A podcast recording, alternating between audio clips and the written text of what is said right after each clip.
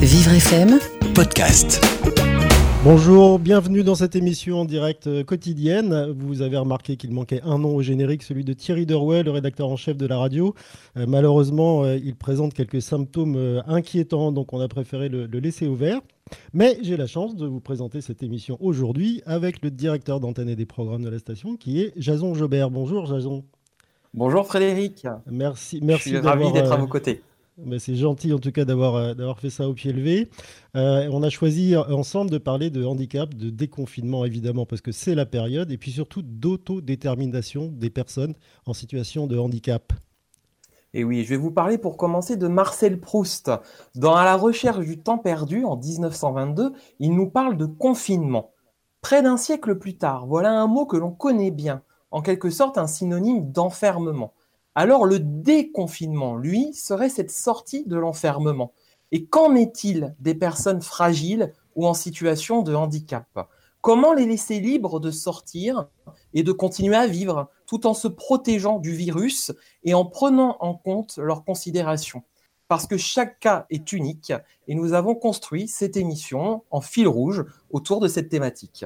Oui, parce que la frontière est effectivement euh, un peu, euh, un peu dure à placer euh, entre les deux, entre cette liberté et ce besoin de, protection. Nous allons en parler avec de nombreux invités de qualité ce matin. Sophie Cluzel, secrétaire d'État aux personnes handicapées, est en ligne avec nous. On répondra tout de suite à l'antenne.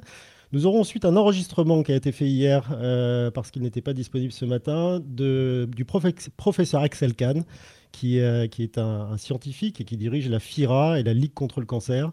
Nous aurons également Marianne Monchamp, qui est la présidente de la Caisse nationale de solidarité euh, pour l'autonomie. Elle nous expliquera exactement ce que c'est et ce qu'elle fait. Pascal Andrieux, qui est le directeur des engagements sociaux, sociétaux et RSE du groupe Malakoff Humanis. Euh, Il est également le, le directeur général de la fondation du groupe pour le handicap. Et puis Karine Revert, la directrice générale du CCH, le Comité national de coordination d'action handicap. Nous finirons cette émission, je pense, dans la bonne humeur avec notre ami Philippe Croison, que tout le monde connaît, qui est un athlète, qui est un conférencier, puis qui bientôt euh, devait être acteur. On verra ce qu'il ce en est. Tout de suite, nous avons Sophie Cluzel en ligne, secrétaire d'État aux personnes handicapées. Bonjour, Madame la Ministre. Bonjour, comment allez-vous tous? Écoutez, à part Thierry qui va du coup pas bien aujourd'hui, euh, tout le monde va bien. On a réussi à protéger toute l'équipe jusqu'à présent, voilà, en suivant les gestes barrières et les consignes de l'exécutif. Merci à vous de, revenir nous voir. Vous étiez venu nous voir euh, un peu avant la, réouverture progressive des écoles, on en avait parlé. Une des garanties que vous aviez prises était euh, de, privilégier la rentrée des, enfants en difficulté, et notamment des enfants euh, en situation de handicap. Nous avons en ligne une, une maman qui est Marie-Édith Charny-Robin, la maman de, de Côme, qui était aussi, elle, venue nous voir euh, il y a quelques semaines déjà. Euh, bonjour Marie-Édite. Bonjour Frédéric. Euh, Merci d'être à l'antenne avec nous. Alors, euh, vous êtes euh, en ligne avec, euh, avec la ministre euh, Sophie Cluzel et vous, la rentrée de Côme, elle ne s'est pas forcément super bien passée, si j'ai bien compris. Alors, d'abord, elle n'est pas encore faite. Euh, nous verrons comment ça va se passer puisqu'il rentre le 25 mai. Mais il est vrai que lorsque nous avons appris que euh, les enfants reprenaient le chemin pour certains euh, le, 11, le 11 mai et que comme en tant qu'enfant handicapé faisait partie des enfants prioritaires, tout de suite, immédiatement, nous avons euh, envoyé euh, un message euh, à la mairie, à la direction de l'école, au rectorat, pour savoir que, comment ça se passerait et, et comment était envisagé le, le retour de Com. Et effectivement, euh, après très rapidement, euh, nous avons eu un, retour, une réponse. Euh, nous avons euh, pu échanger et, et va faire sa rentrée des classes euh, le 25 mai, euh, sans doute à mi-temps, dans son école habituelle. Alors qu'il en a très envie, euh, nous avez-vous dit en, pré- en préparant cette émission. Sophie Cluzel, euh, on sait très bien qu'une rentrée comme ça n'est pas habituelle et qu'elle ne peut pas se passer parfaitement euh, tout le temps, dans tous les endroits et pour tous les cas de figure. Comment vous réagissez aux, paroles de Marie-Édith Ben, je pense que cette rentrée se prépare doucement pour Com comme pour beaucoup, beaucoup d'enfants, puisqu'on l'a bien dit qu'elle était progressive, parfois séquentielle, parfois à mi-temps. et donc, il faut nous préparer. Euh, J'ai été ce matin, euh, hier, pardon, en école euh, où il y avait une reprise aussi progressive. J'ai pu échanger avec les parents. Certains parents ont fait le choix encore de rester à domicile. Euh, par précaution pour voir, pour attendre un petit peu. D'autres ont fait le choix de rentrer et euh, comme Com rentre qui la semaine du 18, qui la semaine du 25, euh, comme beaucoup d'autres enfants, avec une attention extrêmement particulière des équipes éducatives que je tiens à saluer sur leur engagement dans l'ensemble dans, dans de la communauté éducative et du personnel communal également pour justement pour, permettre aux enfants qu'ils s'approprient les gestes barrières avec des, des des attentions particulières, euh, des images, des, des, vidéos qui sont faites justement pour que les enfants puissent travailler sur ces gestes barrières, et ça c'est important. Et puis euh, une inventivité importante de toutes euh, ces équipes pour, au sein des écoles et des classes, organiser la circulation, organiser aussi dans la cour beaucoup de distanciations qui sont certes compliquées, mais pour lesquelles les enfants sont excessivement bien préparés. Donc, je tiens à rassurer la maman de Côme je pense que vraiment l'école euh, fait extrêmement attention aux enfants qui sont en effet euh, prioritaires, les enfants handicapés, parce que ce, sont ces enfants qui parfois ont subi le plus de pertes d'acquis et pour lesquels, avec le ministre de l'Éducation nationale, nous avons voulu vraiment prioriser cette rentrée. Est-ce que vous avez justement pris, euh, porter une attention soutenue à l'accompagnement et aux besoins spécifiques d'enfants comme, celui de, de, de Com complètement. Les équipes sont totalement mobilisées dans l'école, dans l'école où, j'étais euh, justement hier.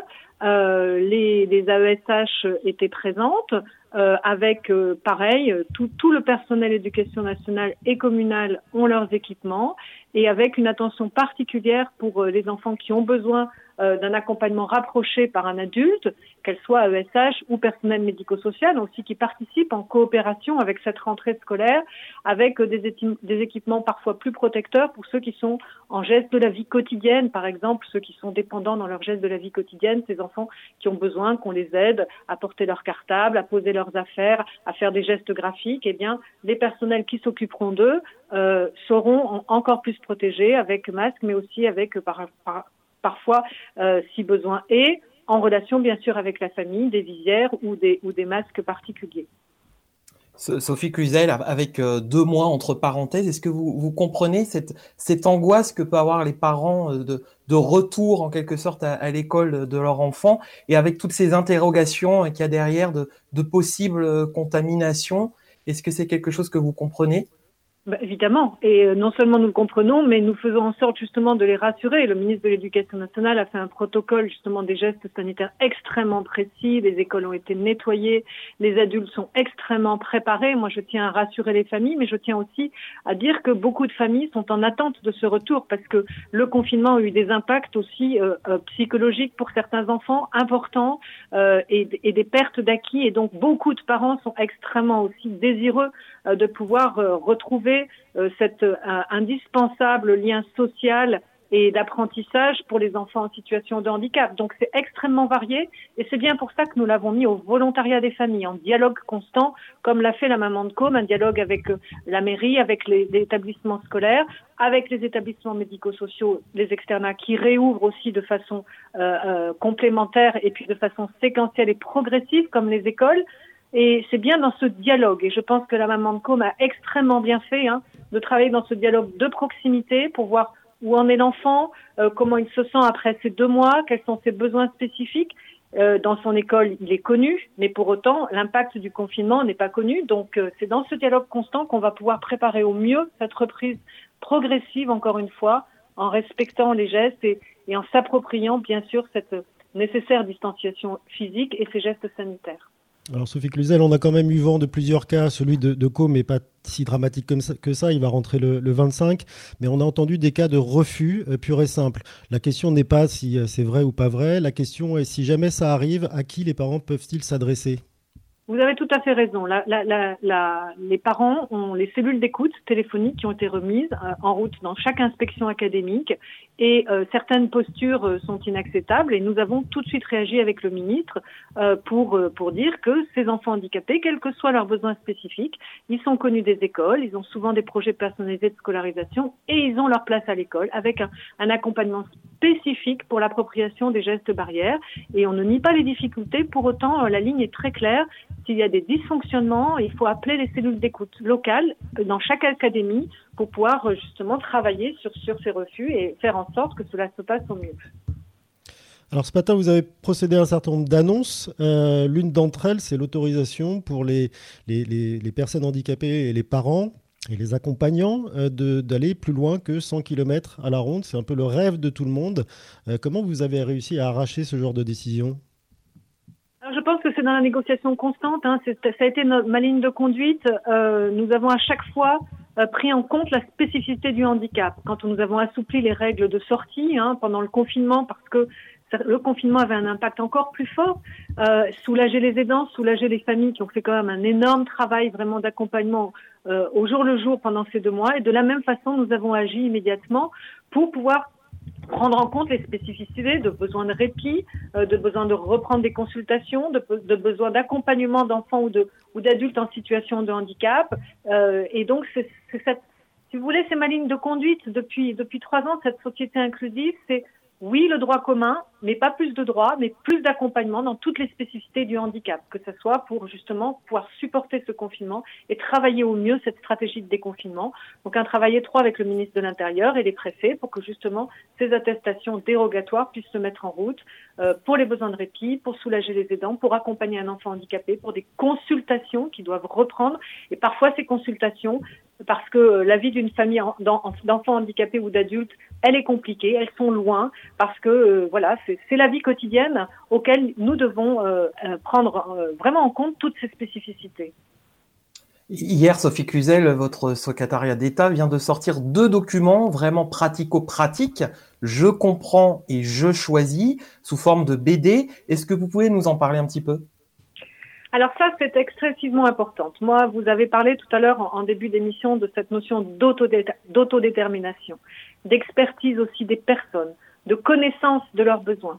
Eh bien, pour cela, il faut leur donner les outils, les outils indispensables pour prendre leurs décisions, leurs propres décisions, accompagnées, en expliquant, en facile à lire à comprendre, pour tous les handicaps qui justement ont des difficultés de compréhension, que ce soit un déficit intellectuel, un handicap psychique, des troubles de fonction cognitive qui font que parfois on comprend mal une consigne compliquée. Donc simplifier les consignes et permettre de donner vraiment les outils de choix, c'est-à-dire qu'on explique ce qu'est le déconfinement quand on est une personne fragile et les impacts que ça peut avoir sur sa santé. Et petit à petit, on avance justement dans l'explication pour qu'à la fin, la personne puisse se dire, eh bien voilà, j'ai compris, je décide d'y aller parce que c'est ça mon, mon autodétermination, mon pouvoir d'agir vraiment. Je décide d'y aller ou je décide de rester confiné. Et voilà toutes les options possibles euh, et de façon en explication simple. Le facile à lire et à comprendre est un outil qui aide énormément de personnes. Des personnes qui sont, euh, par exemple, vieillissantes en perte de connaissance de certains repères euh, ou grammaticales. Donc, euh, il y a un appui aussi visuel très important. Ça a été travaillé, bien sûr, avec le CNCPH, mais aussi euh, Santé BD, qui a été vraiment d'un apport et qui a une vraie expertise. Et nous voulons absolument, à chaque fois qu'il y a des décisions à prendre, pouvoir expliquer pour que les gens puissent faire leur propre choix. Nous avons maintenant, euh, Sophie Cluzel, Mathieu Larjan en ligne. Il est directeur du foyer euh, d'accueil médicalisé Simone Veil à Paris, dans, le 15e. Bonjour Mathieu. Bonjour. Alors vous, vous avez tenu le, choc euh, pendant toute la durée du confinement avec, avec certains résidents. Et puis maintenant, vous voyez bien les consignes gouvernementales arriver, mais il manque un petit bout d'explication ou de mise en forme pour pouvoir accueillir à nouveau correctement et en suivant des directives très précises sanitaires venant notamment des agences régionales de santé euh, pour pouvoir accueillir les, gens qui euh, doivent revenir maintenant bah, c'est vrai que le, confinement, entre guillemets, euh, s'est fait très rapidement. Hein. Tout le monde s'est mobilisé, et d'ailleurs les, équipes et les familles au premier plan. Après, la question du confinement paraît plus compliquée à organiser. Alors on y va de manière très progressive au, fil de l'information aussi.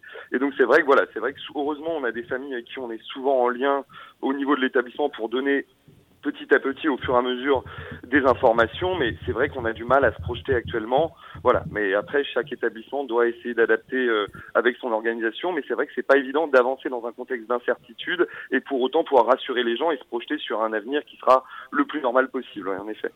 Alors Sophie Cluzel, est-ce qu'il manque un bout d'informations réelles pour que ces, euh, centres médico-sociaux et leurs différentes disciplines, entre guillemets, euh, puissent accueillir dans des conditions optimales euh, l'ensemble des, résidents qui en étaient sortis?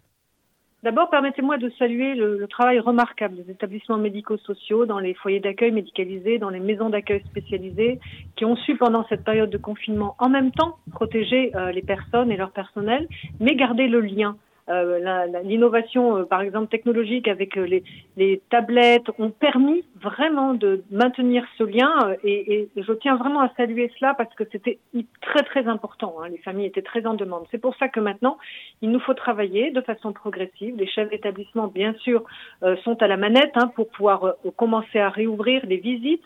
les protocoles sont aussi extrêmement bien faits sur les, les protections sanitaires à prendre en compte. Pour autant, c'est vrai que les familles aspirent à pouvoir revoir euh, les, leurs, proches. Donc, nous réouvrons euh, les, possibilités de, de sortie en week-end. Euh, comme le dit très justement monsieur, tout le monde aspire à, normaliser le rythme, mais il faut y aller progressivement aussi, en, dialogue constant avec les familles, avec les proches et avec bien sûr les résidents des, femmes et des, et des masses, pour que cela se passe le mieux possible. Surtout, monsieur, vous êtes à Paris et c'est vrai que c'est une zone encore euh, euh, fragile, hein, Paris, puisqu'elle a été quand même durement touchée euh, par ce virus. Donc, il faut travailler dans ce dialogue constant avec toujours cette balance entre le, risque vraiment de protéger les gens, mais en même temps de conserver ce lien si important et de pouvoir petit à petit reprendre ses allées et ses retours hein, d'établissement en lien avec les familles. Alors je crois que Mathieu Larjan est toujours avec nous. Il avait une question à vous poser sur la valorisation du métier d'éducateur spécialisé qui a priori ont fait un, très gros boulot là aussi pendant ces dernières semaines. Mathieu, vous avez une réaction aussi là-dessus je crois. Hein? Même les encadrants au sens large, effectivement, euh, Madame Cluzel. Nous, depuis, alors euh, même indépendamment du Covid, ça fait à Paris, en tout cas en Ile-de-France, on a une grosse tension sur le recrutement, avec un turnover important, parce que effectivement, par rapport à des métiers qui sont très peu valorisés ou certainement pas assez, on a un coût de la vie à Paris qui est très très fort. Et dans le secteur adulte à Paris, je vous garantis que sur des rythmes d'internat, ça devient très très tendu sur le recrutement et le maintien des gens dans leur poste. Alors ah là, on doit reformer, former les gens, peut-être particulièrement dans l'autisme, mais je me demandais effectivement si sur du plus long terme, il était envisagé un plan d'investissement plutôt en direction des salaires et des salariés les plus bas, enfin qui ont les plus petits salaires, pour pouvoir, voilà, à mon, sens, maintenir une qualité de prise en charge. Parce que ce turnover, aujourd'hui, euh, c'est vraiment ce qui vient pénaliser la continuité du travail quotidien et notamment, euh, voilà, qu'on puisse vraiment travailler dans la continuité avec des, des, gens qui sont quand même dans des bonnes conditions salariales, ce qui à Paris euh, devient de plus en plus compliqué.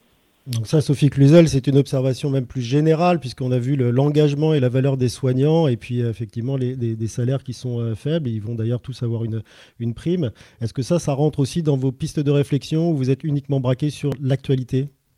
Ah non, non, non, bien sûr. De toute façon, ça faisait partie hein, déjà des réflexions que nous avions avant, comme le disait très justement Monsieur. Euh, je vous rappelle qu'il y a eu la loi, le, rapport de Madame El Khomri, justement sur la valorisation des métiers, euh, que, sur une palette très large de métiers. Ça fait partie aussi de toutes nos réflexions que nous avons. D'ailleurs, cet après-midi ou ce matin, le président de la République est dans, dans, les hôpitaux pour justement dialoguer avec les personnels soignants, pour se pouvoir se projeter. Il nous faut pouvoir nous projeter euh, sur justement la valorisation de ces métiers, des passerelles possibles. Euh, nous avons déjà commencé à le faire, par exemple, avec les métiers euh, d'AMP. Euh, il nous faut pouvoir offrir au personnel euh, des, des, possibles carrières en, pouvant changeant aussi d'univers. C'est bien tout l'enjeu que nous avons sur la réflexion de valorisation des métiers, surtout si nous voulons pouvoir travailler sur le domicile également, personnes âgées ou personnes handicapées, tout cet aspect de pouvoir euh, vivre chez soi, vivre bien chez soi, et que ces professionnels puissent justement circuler dans, des univers différents, entre établissements, entre domiciles.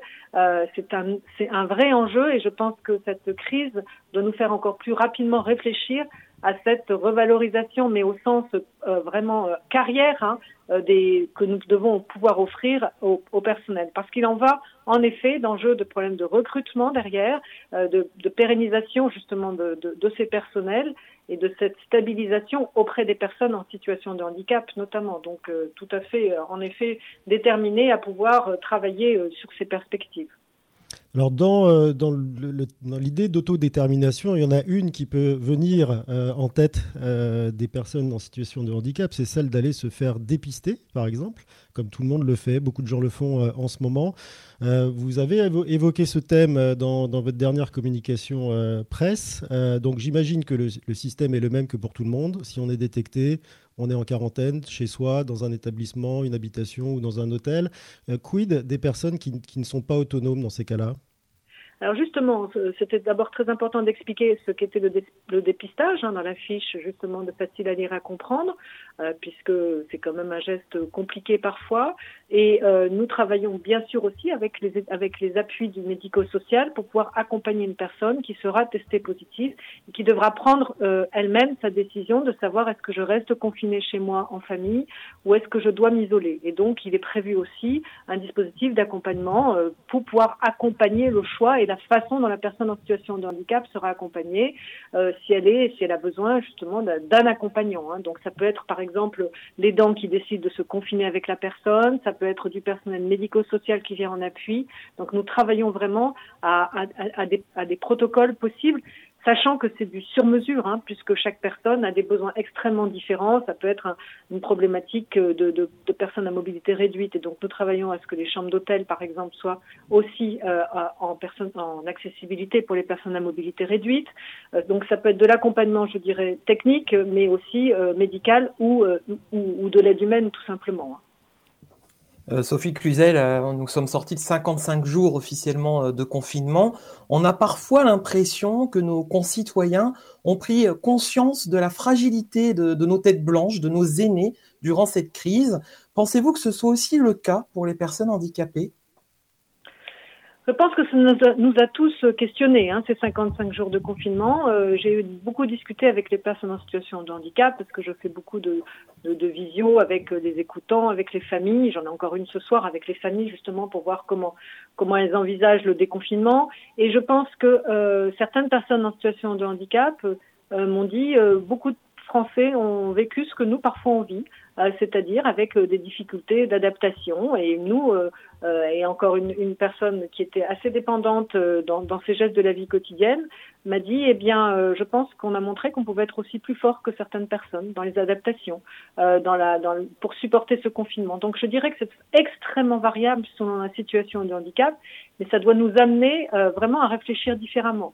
Par exemple, on n'en a pas parlé, mais les personnes qui ont fait du télétravail, qui étaient en situation de handicap, euh, bien, bon, par exemple, la GFIP s'est mis immédiatement en mesure d'accompagner avec des adaptations de poste et euh, ça leur donne à réfléchir à travailler différemment. Euh, donc, euh, il nous faut absolument aussi capitaliser avec les personnes, qu'elles puissent nous remonter, et c'est bien tout l'enjeu aussi de ce travail avec le Conseil national consultatif des personnes handicapées en permanence, pour pouvoir travailler sur ce que le confinement nous a appris, sur la fragilité et sur les forces aussi et l'expertise des personnes en situation de handicap on a vu que le déconfinement était parfois beaucoup plus compliqué que le, confinement. Il l'est en tous les cas sur plein de thèmes. Euh, aller faire du cas par cas comme ça, ça demande quand même des moyens. Est-ce que vous avez une, ressource financière supplémentaire pour euh, assumer tous ces services personnalisés, comme vous dites? Alors, comme, vous le dites très justement, euh, en même temps de reprendre une vie la plus ordinaire possible, aller vers l'école, aller vers son établissement quand c'est le cas, et en même temps faire du maintien à domicile, nous, nous amène à, à, je dirais, un petit peu à muscler hein, toutes ces stratégies et ces services d'accompagnement. Donc, nous aurons 150 millions d'euros qui sont mobilisés, délégués aux agences régionales de santé euh, pour justement essayer de personnaliser vraiment au plus près dans les territoires les besoins de ces services d'accompagnement pour pour durer un petit peu, euh, vraiment parce qu'on va avoir besoin de durer. Euh, je rappelle vraiment que le virus est toujours là et qu'il nous faudrait être extrêmement prudent avec cela. Donc oui, nous soutenons hein, cette, stratégie de sortie progressive du confinement euh, avec euh, des moyens financiers euh, délégués au plus près des besoins des territoires en proximité justement des, services qui en ont besoin. Et comment allez-vous mesurer l'impact de ces, mises de, fonds et puis de, ces mises en œuvre de services personnalisés? Ah bien ça, euh, les agences régionales de santé ont tout à fait, euh, je dirais, l'habitude de dialoguer avec les, associations gestionnaires hein, et ça se passe en, dialogue constant euh, localement. Elles, connaissent leur territoire, elles connaissent les besoins et les, opérateurs et les associations gestionnaires seront là justement en, opérateurs hein, efficaces comme elles l'ont été pendant la crise. comme elles ont appris justement à pouvoir être réactifs et donc nous sommes là pour les pour les accompagner on a bien vu que votre secrétariat d'État travaillait à, décortiquer cette, enfin démêler cette penote et puis euh, éviter qu'il y ait des trous dans la raquette, comme on dit. Euh, aujourd'hui, vous avez encore des sujets là en tête euh, assez urgents qu'il faut traiter? Il faut maintenir aussi tous tout l'accompagnement des personnes, euh, et c'est bien pour ça que nous prolongeons aussi toutes les téléconsultations, on n'en a pas parlé, mais il est très important, et là, je, tiens vraiment à le dire à vos auditeurs, de reprendre les soins. Tout ce qui a pu être mis entre parenthèses euh, parce que voilà il y avait pas la possibilité de, sortir euh, il faut reprendre les soins c'est très important. Donc les cabinets réouvrent les CAMS les CMPP enfin tous les services spécialisés réouvrent. Pour autant ceux qui ne peuvent pas justement encore ressortir ou ne le souhaitent pas nous maintenons les téléconsultations pour les ergots les psychomotriciens les psychologues les kinés euh, mais vraiment je, dis aux personnes reprenez les soins c'est très important qu'on ne surajoute pas des handicaps hein, à cause de ces pertes justement euh, euh, d'acquis et ces pertes de, chance hein, sur toutes les rééducations. Oui, parce qu'il y a beaucoup de maladies euh, qui, euh, qui, nécessitent justement une continuité de, de soins euh, très importante. Merci Sophie Cluzel, secrétaire d'État aux personnes handicapées, d'être venue à l'antenne de Vivre FM ce matin et en direct. Alerte coronavirus. Si vous avez de la toux et de la fièvre, vous êtes peut-être malade. Dans ce cas, Restez chez vous. Limitez les contacts avec d'autres personnes. Appelez votre médecin. La maladie guérit en général en quelques jours avec du repos, mais si les signes s'aggravent, que vous avez des difficultés importantes à respirer et que vous êtes essoufflé, appelez le 15 immédiatement. Plus d'informations sur gouvernement.fr. Ceci est un message du ministère chargé de la Santé et de Santé publique France. Vous écoutez Continuez à vivre sur Vivre FM. Frédéric Cloteau. Déconfinement et autodétermination des personnes en situation de handicap ou fragile. Euh, on en parle ce matin euh, en direct avec vous, euh, Jason Jobert. Et puis, nous avons enregistré avec mon collègue Thierry Derouet hier une interview assez exclusive et rare d'Axel Kahn, le président de, président de la FIRA et de la Ligue contre le cancer. Et on vous propose de la diffuser tout de suite.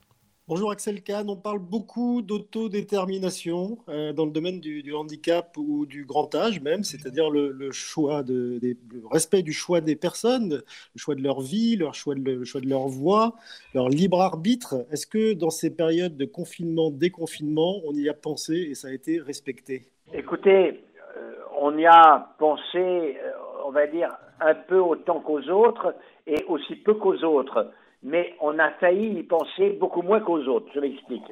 Il est sûr que quand on confine la totalité de la population, il n'y a pas vraiment de libre arbitre. Si vous voulez aller vous promener, vous ne pouvez pas aller vous promener ou alors euh, cela est réprimandé. Vous avez une amende de 135 euros. Euh, cela étant dit, et, je suis intervenu personnellement et ex qualité à ce moment-là, euh, à un moment donné, il a été question aussi bien de la part de la présidente de la Commission européenne que de, des autorités euh, françaises, le président de la République euh, et, et, le président du Conseil scientifique euh, auprès de la présidence de la République sur l'affaire de la Covid-19, il a été question de maintenir le confinement pour une durée indéterminée. La présidente du Conseil européen disait jusqu'à la fin de l'année 2020 euh, une officine, une agence euh, privée travaillant un peu avec le gouvernement proposait jusqu'en mars 2021 euh, ne pas déconfiner 18 millions de personnes fragiles. Et les personnes fragiles, c'était les personnes handicapées, c'était les personnes âgées, c'était les personnes atteintes de cancer ou d'autres affections vraiment de, de ce type-là. Et là, bien évidemment, on se trouvait face à une discrimination est peut-être la pire de toutes. Une discrimination en raison de la fragilité. Alors même que la fragilité doit inciter à aider, à tenir la main, à accompagner, à conseiller, à protéger, jamais à discriminer. Et je suis intervenu, et d'autres aussi, et très rapidement, nous avons pu faire entendre raison aux autorités, et la mesure a été ôté. C'est-à-dire qu'on euh, a quand même le sentiment euh, d'avoir essayé de protéger sans euh, poser directement la question aux personnes qui étaient, les personnes les plus concernées, notamment quand on s'est effectivement mis les, pieds dans le plat en se disant directement que bah, si on était âgé, il fallait impérativement rester confiné et suggérer par là que c'était la seule façon de les protéger. Oui, vous avez tout à fait raison. Le reproche que l'on peut faire, ça n'est pas celui pour les autorités politiques d'écouter les spécialistes les services de santé, les médecins, les épidémiologistes et les infectiologues. C'est en fait de les écouter, donner des conseils et de ne pas du tout demander leur avis aux gens qui sont concernés. Et notamment dans cette affaire de la proposition qui a été balayée rapidement, mais enfin elle a été faite, de maintenir le confinement de manière discriminatoire uniquement pour les personnes fragiles, les personnes les plus âgées, mais à partir de 70 ans, donc euh, euh, vraiment relativement tôt, et euh, les personnes handicapées ayant une fragilité singulière. On n'a pas du tout demandé à ces personnes ce qu'elles en pensaient, et tout s'est passé comme si en réalité cette mesure n'avait pas pour but de protéger les personnes en situation de fragilité, mais de se protéger des personnes en situation de fragilité. C'est-à-dire que l'argument a été oui, aïe, aïe, elles sont beaucoup plus fragiles, elles tombent beaucoup plus malades, et il faut que l'on s'en préserve par conséquent. Alors, je comprends bien le souci de protéger les services de réanimation, les services de santé était un souci extrêmement louable. Mais en revanche, face à la fragilité, la considérer comme un danger dont il faut préserver le reste de la société, c'est bien évidemment une position et une présentation qui sont inacceptables. On a vu Axel Kahn en tout début de cette, euh, crise de la Covid, des difficultés particulières dans les centres qui accueillent des, adultes qui sont en situation de handicap psychique, qui évidemment ne comprenaient pas, alors qu'on prônait l'autonomie pour eux, euh, pourquoi d'un seul coup il ne fallait plus sortir, il ne fallait plus toucher, il ne fallait plus rencontrer, plus parler? Dans ces cas de figure-là, quelle est la bonne décision à prendre entre laisser la personne décider elle-même, la protéger et se protéger aussi? Dans cette situation où l'on était avec des personnes en situation d'entendement limité, les circonstances étaient exceptionnelles, certes, mais la question posée était extrêmement ordinaire, extrêmement habituelle.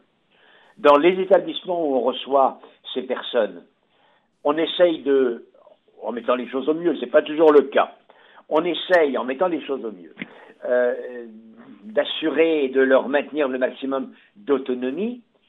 On ne fait naturellement pas comme si elles avaient le même niveau d'entendement leur permettant de conduire leur autonomie comme une personne, on va dire, de 25-30 ans, euh, engagée dans la vie professionnelle, quelle qu'elle soit.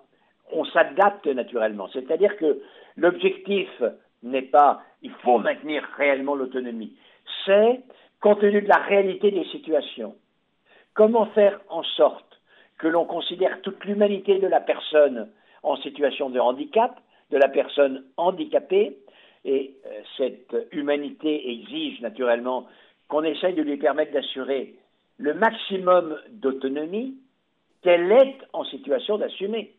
Et, on sait bien, il y a des cas où la personne n'est pas en, situation d'assumer euh, la même autonomie euh, qu'une autre personne totalement valide.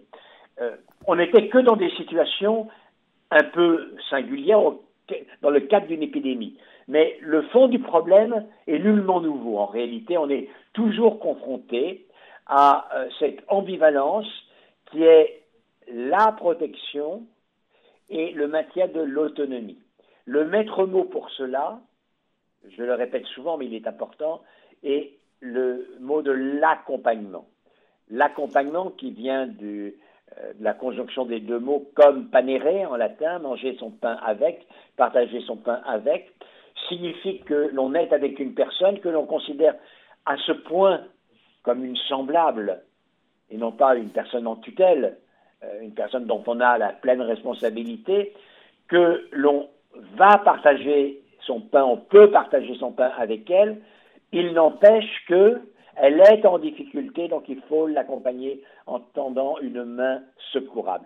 C'est ça la ligne de conduite de la confrontation entre le personnel soignant, en règle générale, les valides et les personnes, en particulier les personnes ayant des handicaps euh, psychiques sévères.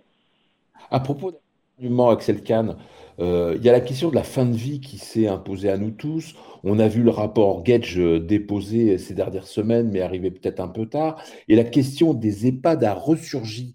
Euh, on avait oublié que c'était un endroit où on y mourait plus euh, qu'autre part, et surtout que bah, on n'était peut-être pas forcément adapté pour justement accompagner les personnes en situation de d'être plus qu'en précarité, puisque là, quand on est dans un EHPAD, c'est que généralement on est vraiment sur la fin. Oh, je ne dirais pas ça. Euh, je vous rappelle quand même que les EHPAD, ce ne sont pas des lieux de mort, ce sont des lieux de vie. Ce sont des établissements d'hébergement, mais moi je n'aime pas le terme d'hébergement, on fait plus que des hébergés, que sont des lieux de vie de personnes, on revient à la question précédente, de personnes qui ne sont pas indépendantes. Et donc il faut accompagner hein, des, établissements d'hébergement euh, d'adultes dépendants, de personnes adultes dépendantes. Euh, donc, euh, ce n'est pas des soins palliatifs. Euh, ce serait une grossière erreur. et même les soins palliatifs ne sont pas des lieux de mort. Ce sont des lieux qui permettent de profiter, alors même que la vie n'est plus appelée à avoir un long déroulement devant elle, à, profiter de cette vie de la meilleure manière possible. Ce sont des lieux réellement de vie et en particulier, grâce à l'accompagnement, lorsqu'il peut être mené, il faut que ces personnes-là puissent assumer et avoir accès à tous les plaisirs auxquels ils peuvent avoir accès. Euh, qui sont multiples, qui peuvent être sensoriels, qui peuvent être intellectuels, qui peuvent être par appel du souvenir, etc., etc. Et on y meurt parce qu'on est plus proche de sa mort que de sa vie quand on est euh, en EHPAD, on est âgé, on est devenu dépendant euh, et, l'on doit mourir.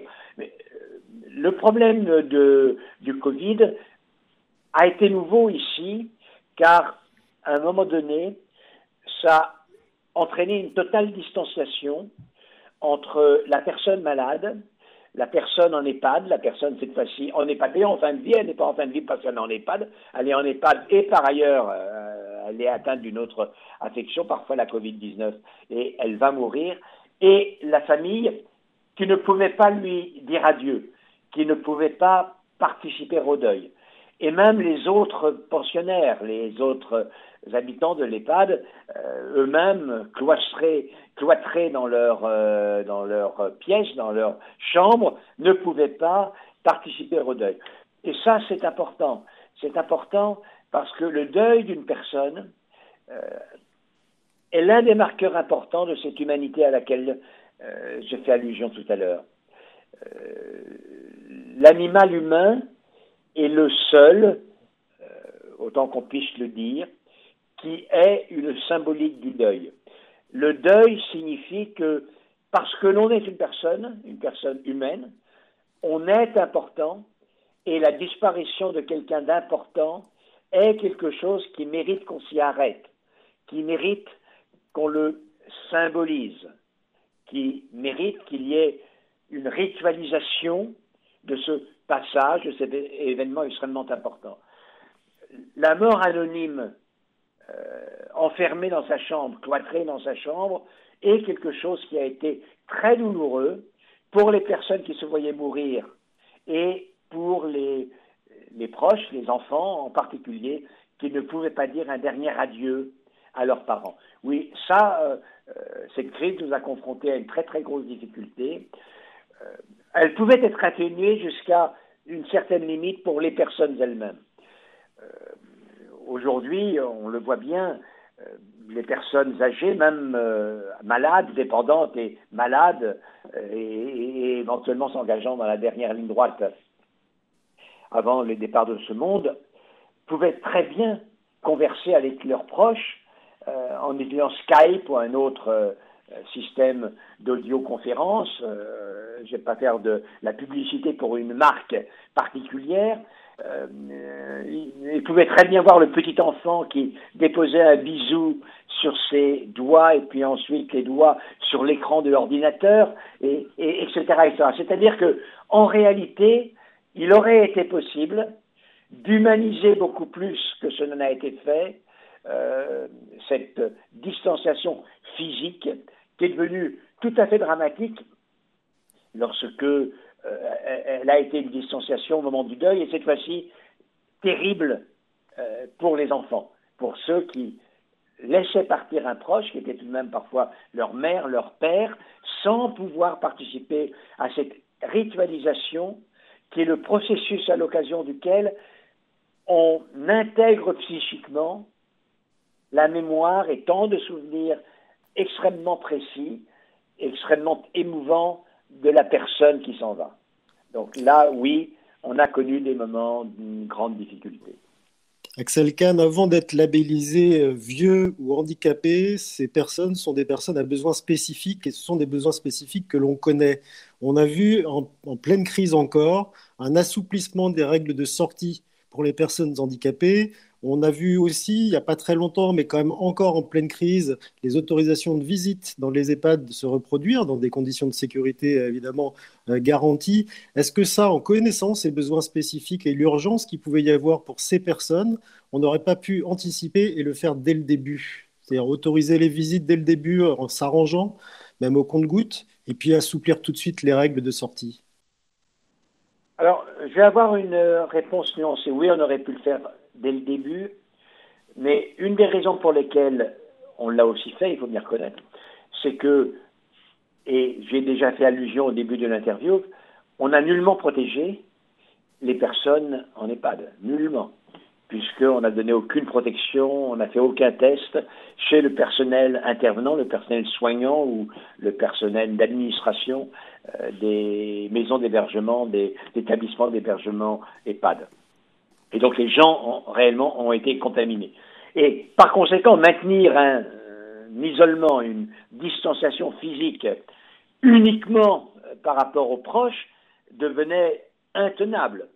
Si on avait voulu véritablement au maximum éviter la contamination, euh, j'en ai parlé tout à l'heure, on aurait pu beaucoup plus utiliser qu'on ne l'a fait les moyens numériques, les moyens digitaux. Je vous ai dit qu'il se passe des choses tout à fait étonnantes. Euh, avec une vieille personne qui fait un bisou sur l'écran au petit enfant. On peut le faire, il n'y a aucun problème, il faut réellement le faire. À partir du moment où de toute façon on n'a pas protégé ces personnes, le fait que on venait les voir et on pouvait les infecter, mais pas les leurs, euh, pas leur famille, avec toutes les mesures de protection. Cette fois-ci, ce qui n'était pas le personnel soignant, dûment masqué, habillé avec une charlotte, une, blouse, etc., euh, devenait indéfendable. Voyez Donc, euh, le confinement, pour protéger, il se comprenait. Il pouvait être beaucoup plus humanisé qu'il n'a été humanisé en réalité. Les moyens numériques le permettent et le permettent on n'a pas exploré toutes les possibilités. À partir du moment où cette tentative été un échec, puisqu'on n'a nullement protégé les personnes en EHPAD, en effet, il n'y avait strictement plus aucune, plus aucune raison de maintenir cette absolue impossibilité de voir ses proches. On pouvait être contaminé par tout le monde, mais on ne pouvait pas voir ses proches qui, eux, l'étaient moins probablement que le personnel soignant que l'on voyait sans aucune protection. Et ça a été très très mal perçu par, euh, par les familles. Merci Axel Kahn pour ce témoignage. Humaniser le confinement pour les personnes fragiles, c'est ce qu'on aurait pu faire.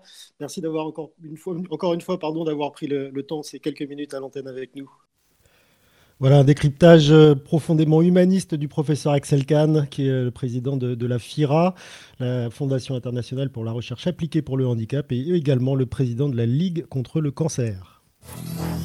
Vous écoutez Continuez à vivre sur Vivre FM. Frédéric Cloteau.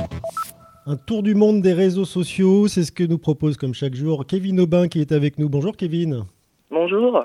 Alors on commence par les États-Unis aujourd'hui. Une petite fille américaine, euh, elle a trouvé le moyen de câliner ses grands-parents sans les toucher. C'est cela, grâce à un rideau en plastique. Les images ont suscité une vague hein, sur Facebook. Aux États-Unis, le confinement est toujours en vigueur et pour se protéger, protéger ses grands-parents également, la petite Paige a donc eu l'idée de placer un rideau en plastique devant la porte de ses grands-parents. En fait, Paige s'est inspirée d'une institutrice américaine hein, qui a lancé ce concept pour câliner ses élèves et c'est la maman de Paige qui a partagé les images sur Facebook. Elle a écrit un texte pour témoigner de la fierté que lui procure sa petite fille. Particulièrement ingénieux. En France, le jeune Toulousain qui narguait les, gendarmes, eh ben, finalement, il a été arrêté. Totalement. Il est sorti tous les jours pendant le confinement, des déplacements interdits par le gouvernement qu'il filmait avec enthousiasme. Le jeune homme faisait du vélo, de l'alpinisme. Euh, à chaque poste hein, sur Facebook, il martelait aux forces de l'ordre Vous ne me retrouverez jamais un contrevenant ostensiblement anti-confinement provocateur. Finalement, bah, la police a mis la main sur lui avant-hier. Il a été condamné à 300 euros d'amende pour outrage. Ils auraient peut-être pu le confiner un petit peu quelque temps en prison. Au Nigeria, les comédiens font front commun contre le coronavirus. Totalement, des comédiens qui euh, enchaînent des sketchs sur YouTube ou Facebook pour sensibiliser sur euh, la pratique des mesures barrières, des vidéos hilarantes hein, qui touchent un large public nigérien et même africain hein, sur les réseaux sociaux. Le succès est tel hein, que le ministre de la Santé nigérian a pris la décision d'investir dans les sketchs des humoristes du web, d'investir des fonds, histoire de vraiment faire passer le message de distanciation physique et même du port du masque. Eh ben, merci Kevin Aubin, on vous retrouve lundi pour ce, petit tour insolite des, des réseaux sociaux. Vous écoutez Continuez à vivre sur Vivre FM. Frédéric Cloteau.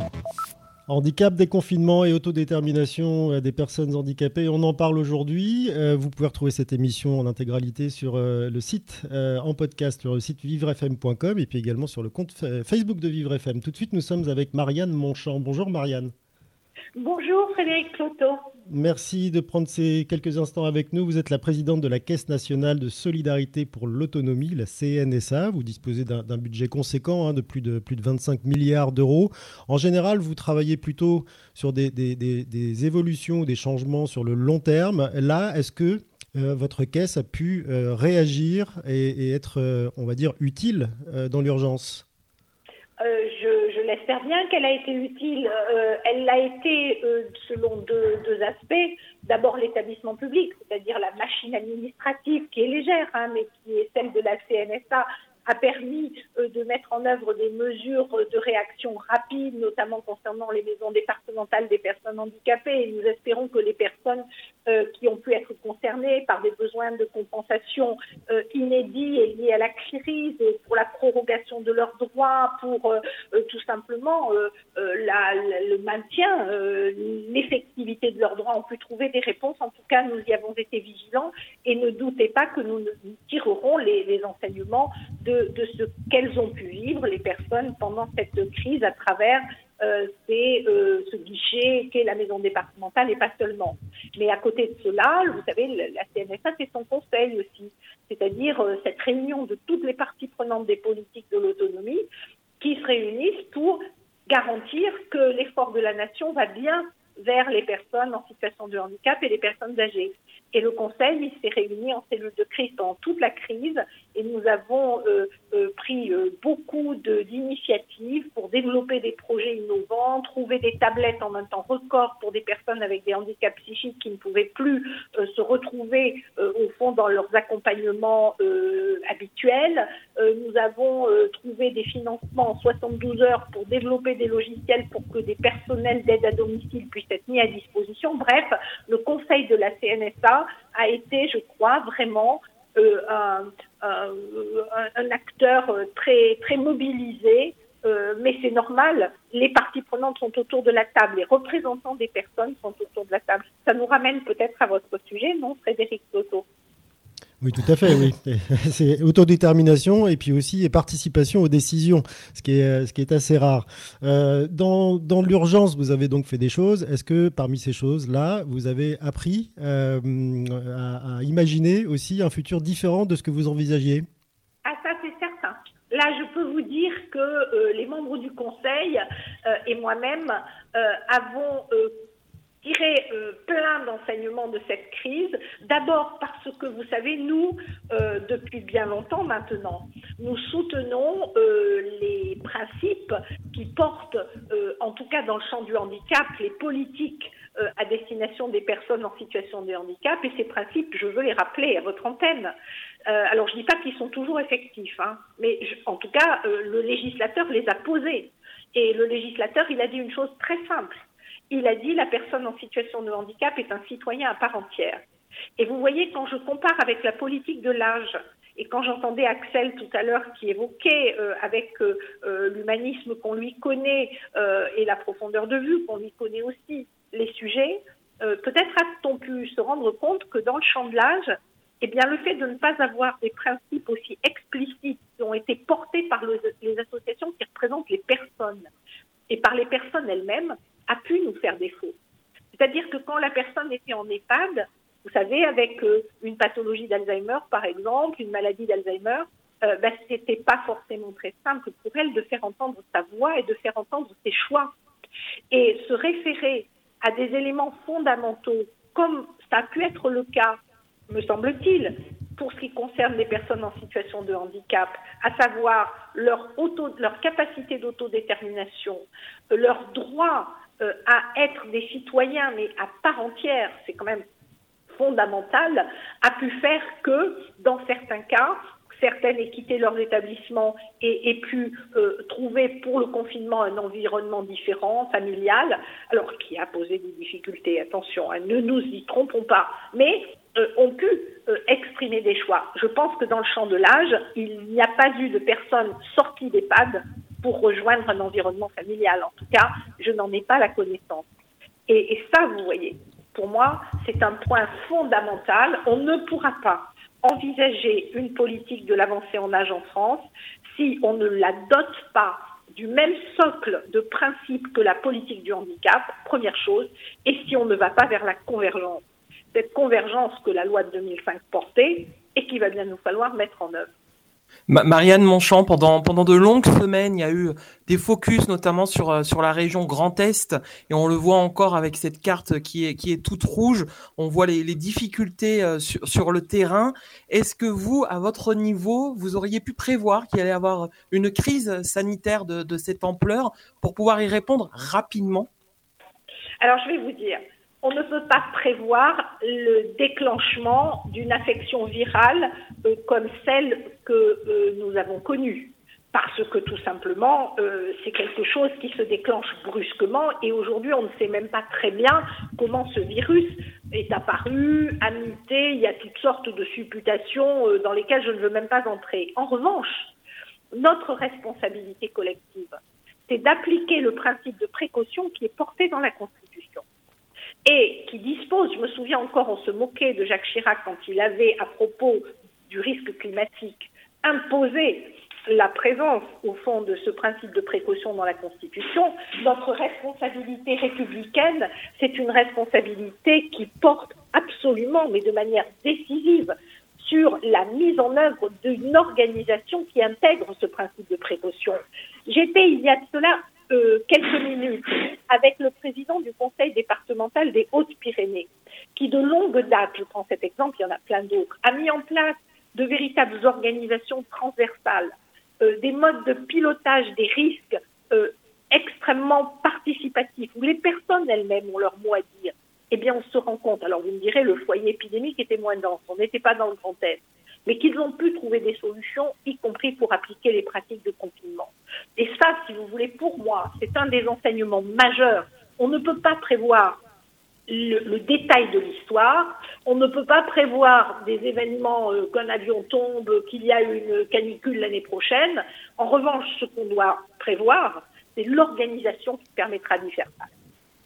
Marianne Monchon, une dernière question qui évidemment est en relation avec euh, votre, votre passé, euh, pas si passé que ça d'ailleurs, de ministre.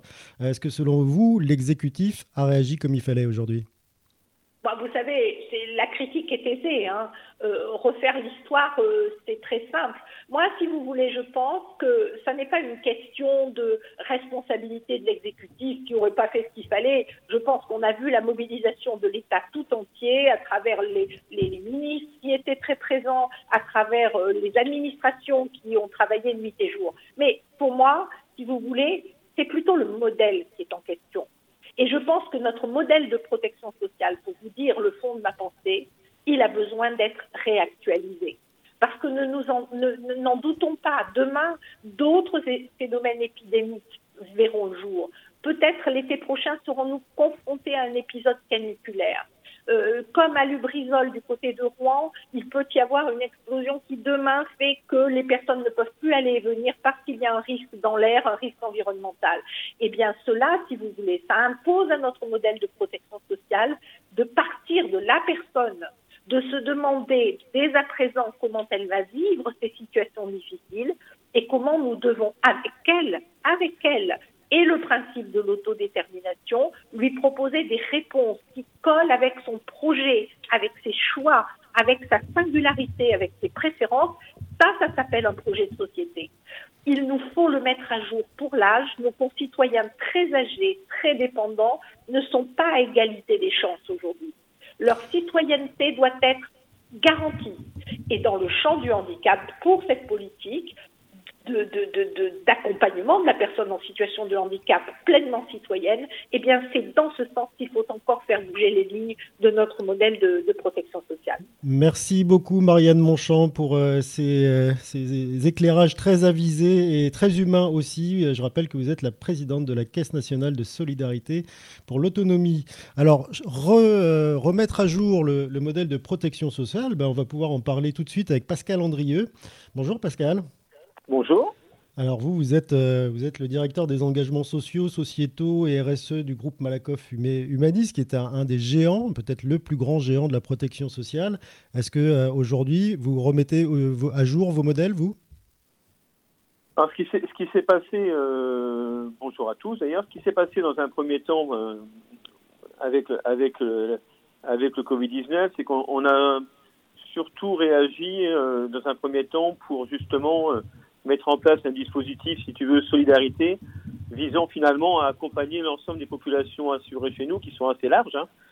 à la fois les besoins que pourraient avoir les entreprises, les salariés, les recrutés et même des assurés en individuel. Donc l'idée, ça a été de mettre rapidement, dans les 3-4 jours du, confinement, des dispositifs euh, de pacte santé, de pacte fragilité, justement, très orientés dans le cadre du Covid-19, pour accompagner finalement l'ensemble des assurés mettre en place aussi pour les entreprises des dispositifs qui étaient vraiment très, euh, très euh, chahutés par, ce virus, des lignes psychologiques, hein, avec même des lignes psychologiques justement euh, pour tout ce qui concerne le médico-social, l'aide à domicile et le sanitaire, hein, pour, bien, pour bien répondre aux besoins de finalement de salariés confrontés ou elles-mêmes contaminées ou confrontés à des personnes, des personnes atteintes, et des dispositifs d'aide juridique donc vraiment, c'était vraiment le, en tout cas les actions de, les actions immédiates qui ont été mises en place par le groupe, hein, qui ont eu un accueil euh, favorable auprès de notre population assurée. Et bien entendu, par rapport à, par rapport à notre, par rapport à notre ADN, on, on a bien entendu interrogé euh, tout l'écosystème finalement euh, du handicap pour bien comprendre finalement les problématiques auxquelles, auxquelles ils étaient confrontés et donc dans ce cadre-là, on a, mis en place euh, des aides d'urgence à destination du secteur, justement pour euh, les aider notamment, que ce soit en établissement, que ce soit au domicile, pour toutes les problématiques liées, un peu comme sur le sanitaire et sur les EHPAD, bien entendu, euh, aux problématiques, aux problématiques de matériel, d'inquiétude des salariés, toutes les mathématiques liées aux aidants. Voilà un petit peu tout ce qu'on a essayé, en tout cas, de faire dans cette première partie, en tout cas jusqu'à ce jour. Est-ce que Pascal Andrieux, Pascal Andrieux, est-ce que, est que euh, vous avez pu, parce que vous avez une capacité de mobilisation qui est, importante, est-ce que vous avez pu éventuellement, euh, peut-être pour accentuer vos forces et la, la, force de frappe là, que vous avez cherché à avoir, euh, rassembler d'autres entités comme des banques, des assurances, je, je, je pense à des géants aussi comme le Crédit Agricole Pourquoi ne pas rassembler vos, vos efforts là-dessus? On est, plutôt resté après au niveau de la fédération des au niveau de la fédération des assurances, au niveau des CETIP et autres, il y a forcément des actions qui ont été mises en place, mais plutôt dans le cas assurantiel, finalement, nous on a mis de nombreux dispositifs en place pour nos clients, notamment pour accroître les garanties euh, prévoyance pour les enfants chômage partiel, euh, suppression de certains délais, de carence, des dispositifs qui visent aussi à, permettre aux entreprises de, de, régler leurs cotisations santé et, et, prévoyance avec beaucoup plus de délais. Donc des choses qui sont très liées à notre métier d'assureur, plus, euh, comme je, je disais, des choses qui sont beaucoup plus liées à, notre environnement sociétal. Donc des choses faites en commun avec certains assureurs et les groupements de protection sociale, que ce soit Malakoff Humaniste ou des autres acteurs comme AG2R, Plésia, il y a des choses notamment dans la partie retraite, caisse de retraite, qui ont été faites de manière cohérente et mutualisée, notamment sur le domaine des aidants, du bien vieillir. Et donc on s'est partagé un petit peu les champs d'action pour réagir le plus rapidement possible, possible et donner, permettre justement à ces structures qui avaient des, des problématiques, ce qui a été dit avant, hein, il y a des problématiques financières, hein, donc des problématiques, on a alimenté des fonds d'urgence Covid-19 par certains acteurs comme l'API, on a accompagné la page, l'APF, la Croix-Rouge. Pascal Andrieux, justement, comment vous les avez accompagnés? Est-ce que vous avez des exemples concrets sur le terrain? Oui, sur le terrain, ben, après, sur le terrain, c'est assez simple. Hein, sur, euh, sur, euh, je prends l'exemple de l'APF. Vous savez que l'APF a mis en place un plan soutien solidaire sur l'ensemble du territoire, justement, pour faciliter le lien entre le domicile et l'établissement. Donc, on a participé financièrement à ce dispositif. Sur la page, il y avait une vraie problématique euh, d'outils numériques, justement pour garder le lien social. Donc on a permis à la page d'accélérer justement euh, cette mise en place. Sur l'ANAPI, il y avait des problématiques euh, de matériel. Et sur la Croix-Rouge, typiquement, tout ce qui concerne l'appel à campagne à dons avec un ciblage handicap. Et on a aidé énormément d'autres structures sur des problématiques, notamment sur des problématiques liées aux besoins d'équipement, et quand je dis besoin d'équipement, c'est les masques et autres, mais c'est aussi beaucoup de sujets liés euh, aux problématiques digitales, aux problématiques de tablettes numériques, parce qu'on se rend compte que c'était pas ça, ça n'avait pas été forcément euh, prévu et mis en place. Et le soutien qui a été mis en place, très utile, je pense. Euh, vous vous assurez et vous rassurez pendant la crise, c'est ce que vous mettez notamment sur votre site internet. Vous avez d'ailleurs mis en place une, une fac foire aux questions très fournie. Est-ce que vous êtes uniquement dans, ce sens, c'est-à-dire que les structures viennent vers vous, ou est-ce que vous aussi, vous allez toquer aux portes des structures en disant ben, nous avons un fonds très important et on peut mobiliser et on, euh, justement vous aider sur le terrain? Est-ce que vous faites aussi dans ce sens? C'est une très bonne question. Je pense que notre positionnement fait qu'on est très, très euh, en tout cas connu dans l'écosystème. Donc on il y a à la fois il y a beaucoup de sollicitations directes vers le groupe. Et après, dans les acteurs qu'on connaît plus particulièrement, bien entendu, euh, on se contacte pour voir les besoins euh, auxquels ils auront à faire face. Et on a, on a, on a également chez nous euh, une grande partie euh, du secteur médico-social via la branche professionnelle qui est assurée dans le groupe. Donc il y a un contact privilégié entre ces, ces entreprises et nos équipes de, de manière à pouvoir les accompagner en tout cas le mieux possible.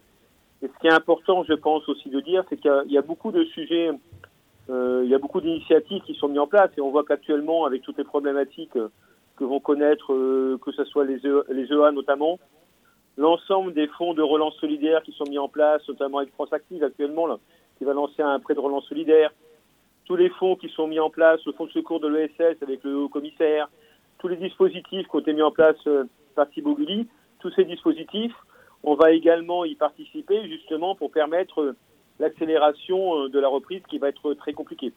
Alors dans tous ces dispositifs, Pascal Andrieux, que vous mettez en place, est-ce que euh, l'humain, comme le disait Axel Kahn et même Marianne Monchamp, est au centre de, de chaque décision et vous prenez en compte la, la vie, et le, mot autodétermination est important, euh, la vie et le libre arbitre à la fois des personnes âgées et aussi des personnes fragiles, avant de construire quoi que ce soit? Ah, Bien entendu, hein, parce que de toute façon, nous, on n'a pas, on n'a pas, on n'a pas l'expertise, donc si on consulte pas si on ne prend pas conseil, euh, on aura beau mettre euh, apporter des moyens financiers, en tout cas l'impact pour les personnes sera minime, donc il n'y a aucun intérêt pour nous de, fonctionner euh, de cette façon en tout cas. Merci Pascal Andrieux, directeur des engagements sociaux, sociétaux et RSE du groupe Malakoff Humanis. Et vous êtes également le directeur général de la fondation Malakoff Humanis Handicap. Tout de suite, nous avons Karine Revert, qui est la directrice générale du CCH, le Comité national de coordination d'action handicap. Bonjour Karine. Oui, bonjour, bonjour à tous. Merci beaucoup d'être à l'antenne avec nous ce matin. Alors, vous dirigez un, fonds d'action hein, qui est assez important. Il y a plusieurs millions, dizaines de millions d'euros euh, qui sont euh, mis euh, en œuvre, on va dire, chaque année au profit du, secteur du handicap et notamment dans le cadre du soutien de projets dans ce domaine. Est-ce que vous avez eu affaire à déjà une, une on va dire, plus de, de, de demandes de soutien, de projets complètement différents ou est-ce que ça n'a pas bougé? Euh, alors, tout d'abord, le CCH n'est pas qu'un fonds qui distribue de, l'argent. Je tiens à dire que c'est nous sommes une association qui rassemblons les associations du handicap et les groupes de protection sociale, dont Pascal Andrieux est un des membres éminents. mais c'est vrai que notre activité principale est celle d'accompagner, de, soutenir des initiatives en France pour améliorer la vie des personnes handicapées et on le fait depuis 50 ans. Et c'est vrai que je, en cette période de crise sanitaire, nous avons été, euh, comme tout le monde, euh, sollicités et c'est bien normal pour accompagner euh, les changements et, et, la crise. Que ce soit au niveau des associations, des parents, des professionnels et des personnes handicapées, bien sûr. Alors pour quelles actions précises vous a-t-on majoritairement sollicité pendant cette période? C'était très varié, hein, c'est un peu à l'image de, des, symptômes de, ce virus.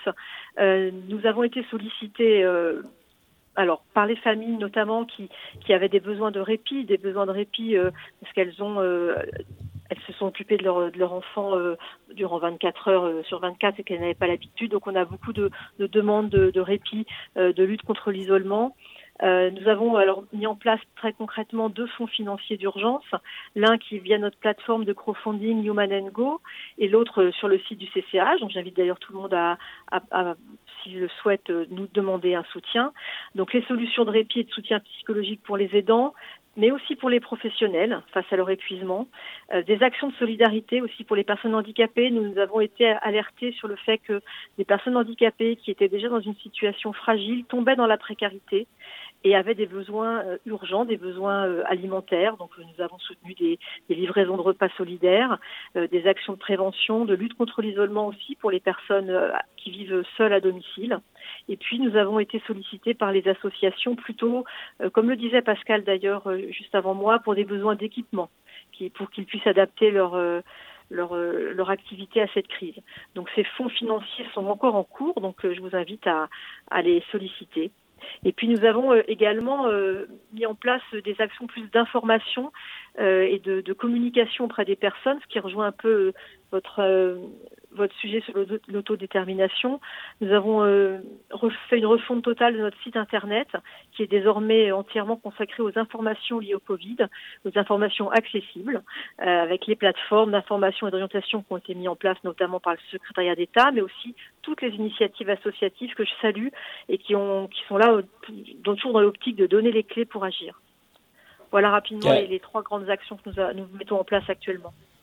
Karine Reverte, est-ce que vous avez une, une haute euh, force euh, par rapport vraiment à la prise en considération de, de chacun dans les projets? Comment, vous, comment vous faites concrètement? Vous voulez dire la, prise en compte de, de la, du choix de la personne handicapée? Du choix de la personne, exactement, oui, oui, des usagers, des personnes handicapées. Alors nous, c'est vrai que nous nous appuyons évidemment sur les personnes handicapées elles-mêmes. on peut pas euh, et sur les associations. Nous nous sommes une structure plus institutionnelle, donc on, est euh, à l'instar de Malakoff Humanis plutôt à, l'écoute et, en attente et en demande de, des besoins des, personnes.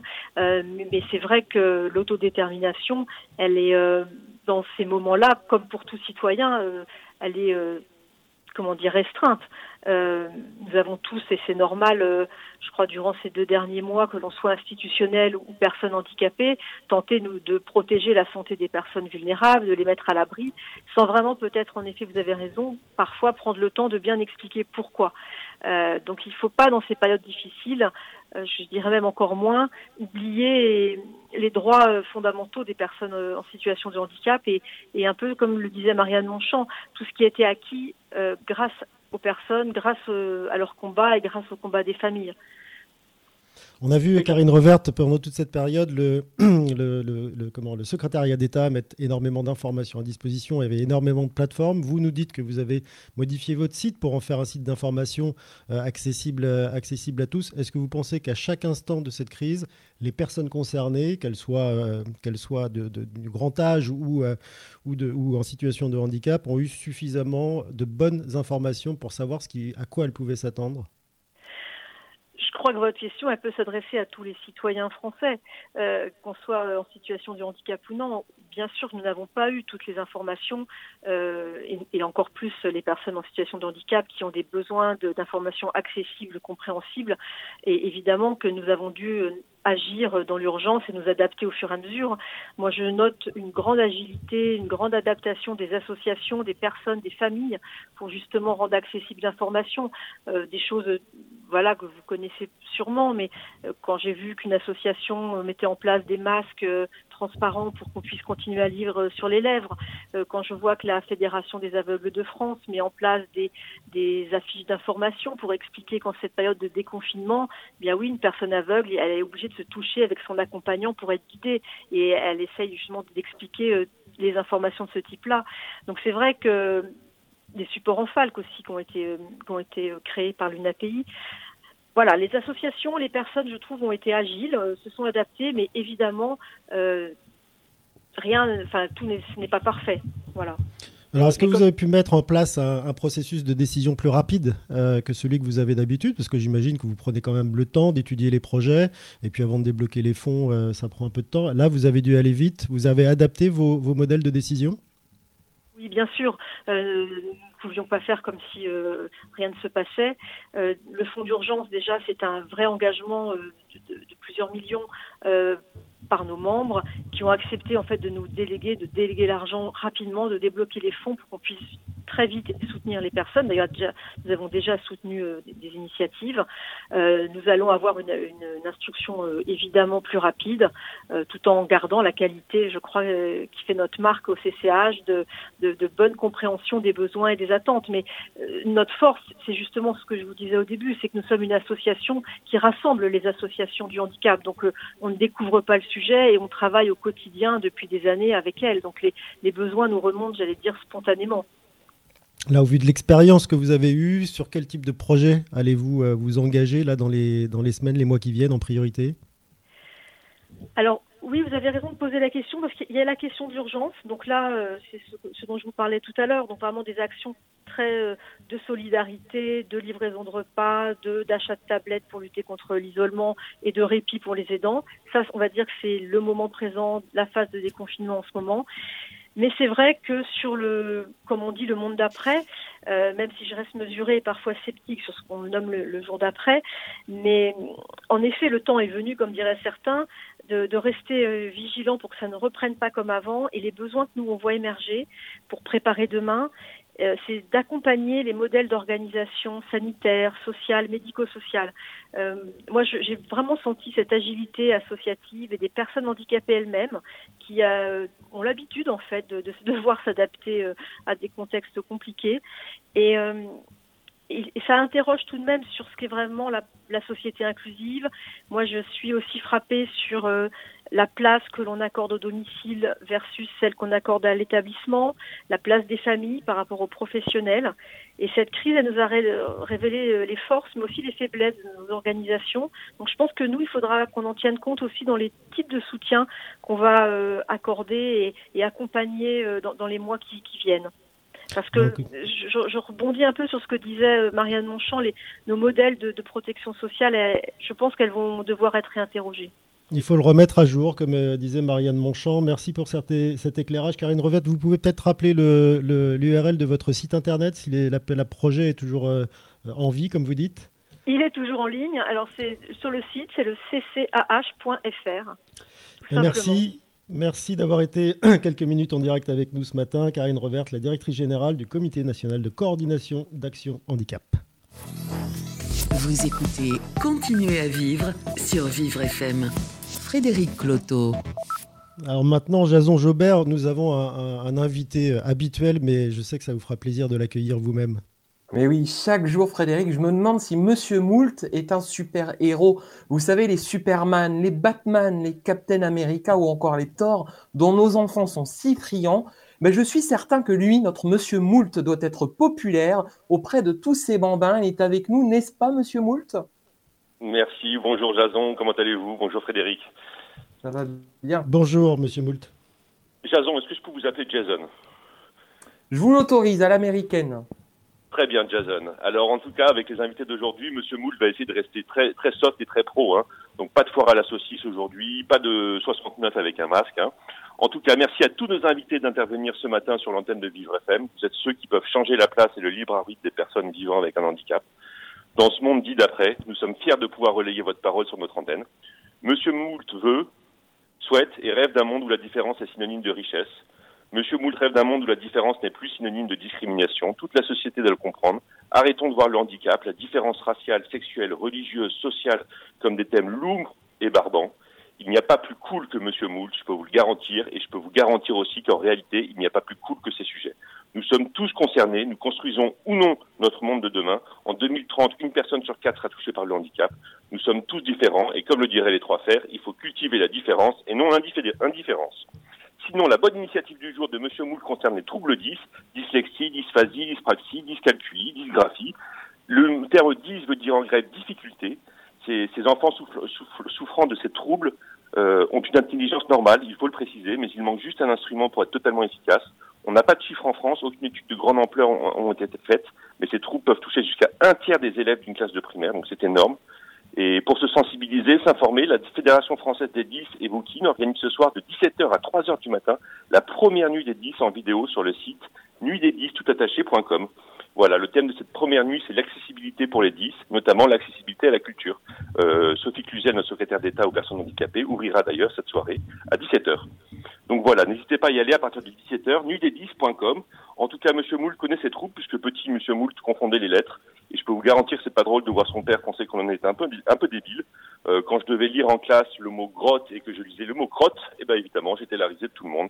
Donc voilà. En tout cas, ce week-end, on n'aura pas d'Eurovision. On ne pourra pas savoir si on est dernier ou redernir. Sur Vivre FM, dans ma team, il n'y a que des numéros 10. Vous êtes sur Vivre FM et il est 12h17. Merci Monsieur Moult. Alors aussi, euh, Sophie Cluzel ouvre la soirée. Je pense que vous nous raconterez, euh, vous, euh, plutôt la, fin à 3h du matin, parce que vous êtes un, oiseau de nuit. Et c'est Jason. Jason, vous allez être triste de ne pas avoir de, de, d'Eurovision, vous, cette année? Mais oui, triste. Et puis surtout pour les, les pays qui étaient favoris, et notamment une chanson en français du côté de la Suisse. Donc c'est bien dommage. Bon, bah, ce sera pour la prochaine fois. C'est reporté, vous savez, parce que vous êtes un expert, hein, c'est pour ça que je vous pose la c'est question. carrément annulé. Donc rendez-vous en 2021. Bon, et ben rendez-vous euh, tout de suite aussi avec notre prochain invité. Vous écoutez Continuez à vivre sur Vivre FM. Frédéric Cloteau. Le handicap, il- en connaît un rayon. L'autodétermination, si vous voulez lui faire changer d'avis un jour, euh, je vous conseille de ne pas essayer. Il est avec nous ce matin, athlète, conférencier, acteur et, et ami de la radio. Philippe Croison est avec nous. Bonjour Philippe. Bonjour, bonjour à tous. Comment allez-vous déjà? Bah écoutez, pas trop mal. 37,2 ce matin, donc tout va bien. Bon, ça va. pas, pas eu de, pas eu de, de Covid euh, du tout? On a, on a tout fait pour l'éviter. Enfin, moi, j'ai la chance de, vivre à la campagne, donc euh, voilà, c'est. J'ai plutôt préféré le vivre le confinement que de le subir. Alors vous, vous êtes une tête de mule, mais dans le bon sens du terme. C'est-à-dire que quand vous voulez, faire le Paris-Dakar sans bras, sans jambes, bah, vous le faites. Quand vous voulez traverser des mers sans bras, sans jambes, bah, vous le faites. Et ainsi de suite. Et j'en passe, c'est des meilleurs. Euh, c'est votre avis qui prime. On parle d'autodétermination ce matin. Est-ce que vous pensez que les gens, les personnes en situation de handicap, les personnes âgées, durant cette crise, ont eu euh, leur, suffisamment leur libre arbi- arbitre pardon. C'est compliqué, c'est compliqué, c'est compliqué de répondre à cette question parce que pour le confinement, on l'a bien vu hein, dans, plusieurs articles de presse et ainsi de suite, et puis euh, les retours que j'ai pu avoir, il y a eu énormément de souffrance, hein, énormément de souffrance, euh, d'incompréhension et surtout d'isolement. L'isolement a été très très compliqué. Enfin, moi, je, vous dis, je l'ai vécu. euh, quand je dis j'ai préféré vivre le confinement que de le subir, il y en a qui l'ont subi malheureusement parce que renfermé dans un appartement et sans pouvoir bouger et avoir qu'une heure de visite par jour, par exemple pour la personne qui vient vous aider, ça a été très très compliqué. Les, retours sont, violents quand même. Philippe, actuellement dans, les grands médias et depuis euh, près de deux mois, on parle énormément de situations, de familles et de personnes. Pensez-vous que les personnes en situation de handicap aient été suffisamment évoquées dans le traitement des médias au quotidien? Pardon, excusez-moi, suffisamment traité par les, par les médias, c'est ça que vous avez dit par, par les médias, oui. Ah, après, euh, oui, il y a eu pas mal. Enfin, moi, j'ai eu pas mal d'articles qui, euh, qui sont passés. J'ai vu que surtout la, la colère des, surtout la colère des parents. Enfin, je, je sais pas si on peut dire la colère, euh, plutôt les appels au secours, plutôt les appels au secours en disant, euh, voilà, on n'y arrive pas. Comment, comment on peut faire et ainsi de suite. Euh, voilà, c'était, euh, c'est surtout ça que j'ai pu, euh, j'ai pu constater. Après, que c'est vrai qu'il faut tout remettre dans son contexte. Hein, euh, du jour au lendemain, on, on, on- tout est fermé. Il faut s'occuper de- des enfants. Il faut, il faut tout gérer. Et euh, derrière, vous avez des gens qui sont qui sont en panique, hein, parce qu'ils n'ont aucune information aussi. Et je parle de, bien sûr du, du secrétaire d'État aux personnes handicapées, du ministère de la Santé. Euh, voilà, c'était un moment de crise, quoi. C'est euh, un peu comme en, en temps de guerre. Donc, euh, c'était très compliqué à imaginer euh, comment est-ce qu'on pouvait gérer ça. Et surtout, euh, tout le monde y allait à tâtons, jour après jour, même heure après heure. Et puis euh, surtout très difficile aussi pour les aidants. Vous avez une bonne notion de, ça avec euh, votre femme, Susanna, qui est, votre aidante. Euh, Est-ce que cette situation-là, elle a été aussi clairement abordée, alors que ce soit par les médias ou par les pouvoirs publics, pour aider et donner du répit aux gens qui s'occupent des autres? Non, honnêtement, non. Franchement, je pense qu'on pouvait pas. Enfin, c'était c'était tellement difficile pour tout le monde. Je pense que et puis tout le monde était euh, et tout le monde était focus vraiment sur le nombre de sur le nombre de décès euh, chaque jour, euh, sur le nombre d'entrées dans les urgences. Il y avait un seul il y avait un seul focus pratiquement. Et de temps en temps, effectivement, il y avait quelques articles qui sortaient euh, sur euh, comment comment gère comment gèrent les personnes handicapées gèrent cette crise. Mais c'est c'est vraiment minime, quoi. Et sur le thème des aidants? Alors sur le thème des aidants, on, on a regardé un petit peu avec Susanna et c'est vrai qu'il y a eu deux trois trucs. Après, c'est vrai que Susanna, même moi qui suis quelqu'un d'assez électrique et on sait pourquoi, je voilà, je, je, je fonçais tête baissée et du jour au lendemain je me suis arrêté et Susanna a eu peur. Elle a dit mais comment il va gérer ça quoi? Comment il va le gérer? Et, euh, et je comprends que voilà, moi j'ai réussi à le gérer à- en, en m'apaisant, en me, en me calmant. Mais pour des, des, des, des, des parents qui ont des enfants en situation de handicap, qui ont des handicaps psychiques et euh, où ça bouge beaucoup et, et que c'est assez violent, je pense que c'était très très difficile.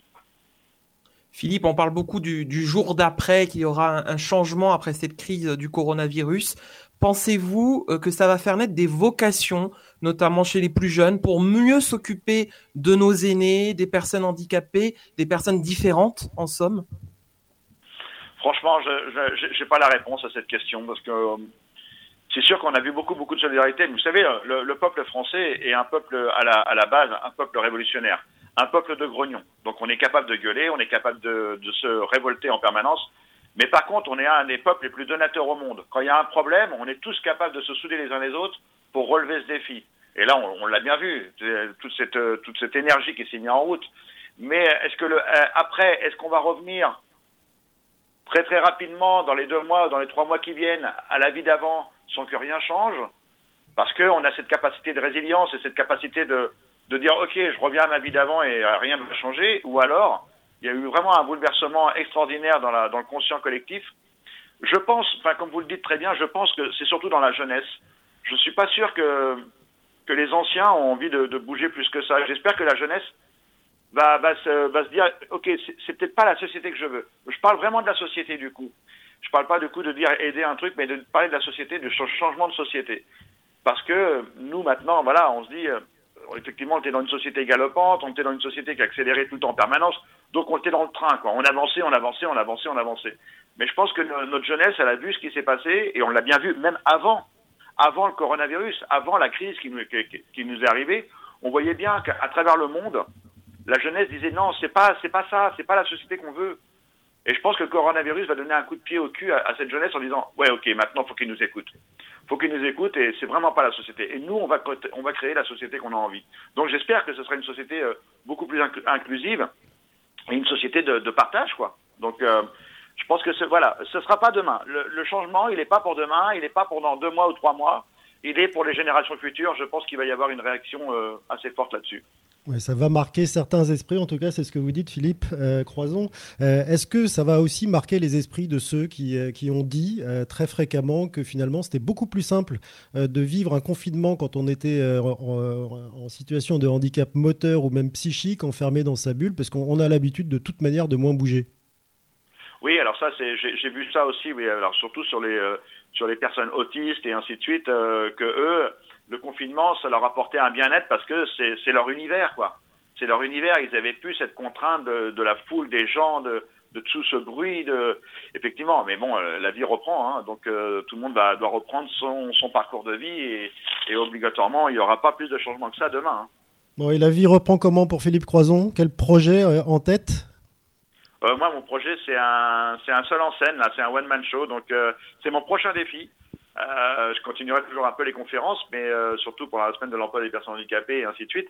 Mais euh, voilà, mon prochain défi, c'est de monter sur les planches. Donc, je suis en écriture actuellement avec euh, Jérémy Ferrari, Hein, quand, quand je veux mener l'aventure, quand je veux mener un défi, je m'entoure toujours des meilleurs pour essayer d'y arriver et atteindre l'objectif qu'on s'est fixé, de croire en, de croire en sa capacité. Donc voilà, c'est de, de transformer un petit peu cette conférence euh, en, avec beaucoup plus d'humour, mais en gardant la part d'émotion et surtout la part d'information pour le public. Donc voilà, c'est pour début 2021. Affaire à suivre, les amis.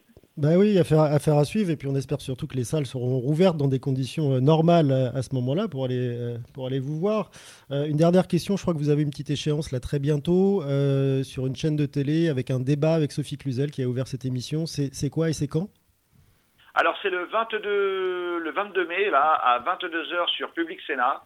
D'abord, on a le documentaire Nager au-delà des frontières, quand on a relié les cinq continents à la nage avec mon camarade Arnaud Chassy un nageur valide, un nageur handicapé, tous les deux, main dans moi en l'occurrence, main dans le bras.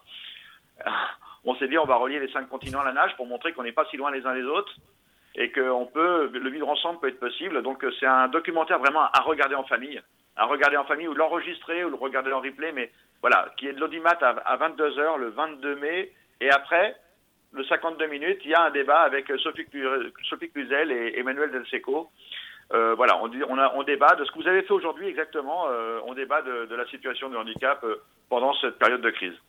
Ben, merci d'être venu témoigner en direct, Philippe Croison sur Vivre FM. Et puis, eh ben, on vous suit le 22 mai donc sur Public Sénat. Et puis, rendez-vous début 2021 sur scène, sur les planches.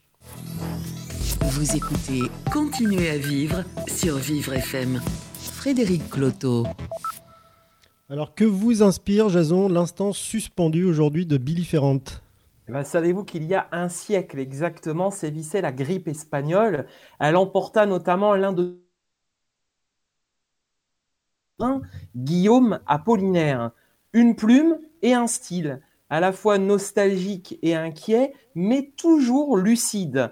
Eh bien, 102 ans plus tard, sur notre antenne, c'est Billy Ferrand qui suspend le temps. Bonjour Billy. Bonjour Jason, je ne m'attendais pas à une telle introduction et bonjour Frédéric. Bonjour Billy. Alors oui, euh, moi je, suis là aujourd'hui pour parler de nos aînés. Hein. Je, euh, je voulais parler de ça parce que à moins de procéder comme Dorian Gray en faisant le pacte narcissique d'échanger son âme contre l'éternelle jeunesse de son portrait, euh, garder l'éclat de sa beauté extérieure est un pouvoir qui n'est pas encore en notre possession. La tragédie de la vieillesse, c'est pas exactement d'être vieux, bien au contraire, c'est de se sentir toujours aussi jeune malgré la date de naissance inscrite sur sa carte d'identité. Le corps, on est tous d'accord, c'est un peu l'instrument qui permet de jouer sa partition tout au long de sa vie. Et quand ça commence à se désaccorder, ça fatigue les méninges de respirer dans un concert de râle. Alors on se met à bafouiller et aussi à râler. C'est la vieillesse qui plane au-dessus de notre tête comme un oiseau de mauvais augure, une faucheuse qui guette la moindre quinte de tout. Dès lors, le plus simple des parfums déclenche les subtils souvenirs de jeunesse et les yeux vitreux se recouvrent de buée. La vieillesse, c'est quand il n'y a plus rien à attendre une fois étendu sur le divan, que plus aucune raison ne pousse à se remettre sur son séant, que nos muscles fondus laissent apparaître les eaux usées qui ne répondent plus, que l'on se sent couler comme les eaux usées d'un égout. La vieillesse, c'est aussi la peur de mourir à chaque tour de cadran, le temps qui s'enfuit au fond d'un sablier, c'est la tête lourde sur des mains fripées qui reposent sur l'oreiller. Le tic-tac aussi d'une pendule qu'on entend de moins en moins bien sonner, c'est avoir perdu sa seule moitié quand l'autre s'en va et qu'on est le dernier. C'est aussi et surtout avoir croqué la vie et ne plus avoir le moindre gargouillement d'appétit et dire qu'avant que les visites soient de plus en plus rares, certains possédaient un véritable empire, mais le coronavirus a usé les plus fragiles et c'est tout juste s'il respire. Il a martyrisé les plus âgés, possédant la jeunesse du cœur. À l'inverse, pour beaucoup de jeunes, le confinement leur a révélé qu'ils avaient l'esprit d'un vieillard et que pour profiter du présent, il n'est jamais trop tard. Eh bien, merci Billy pour euh, cet instant suspendu. Et chacun a le choix de croquer sa vie et euh, d'en profiter, bien sûr. À lundi. Vous écoutez Continuez à vivre sur Vivre FM. Frédéric Cloteau.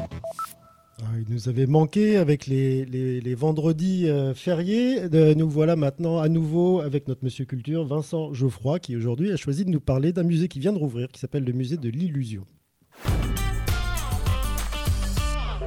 Bonne nouvelle pour tous ceux qui aiment l'art.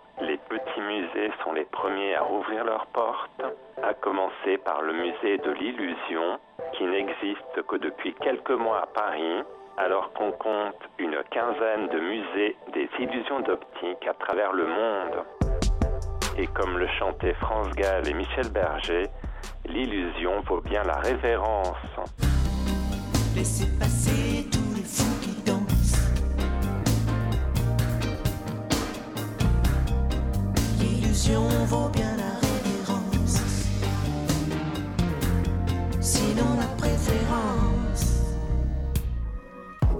Plus qu'une simple visite d'un musée, il s'agit de vivre une vraie aventure. Le divertissement est garanti, mais vous pourrez aussi vous cultiver. Pour Stephen Carnell, cofondateur du musée, c'est un véritable centre de fitness cérébrale. Les illusions d'optique viennent nous prouver que nos sens ne sont pas parfaits. La salle des miroirs modifiera votre reflet alors que la salle de l'infini risque de vous rendre perplexe. Vous pourrez même tenter de résister aux lois de la gravité et des dimensions. La salle Adelbert Ems vous confrontera à une drôle d'expérience. En effet, une personne qui se déplace simplement de gauche à droite sera d'abord un géant avant de devenir une personne de petite taille.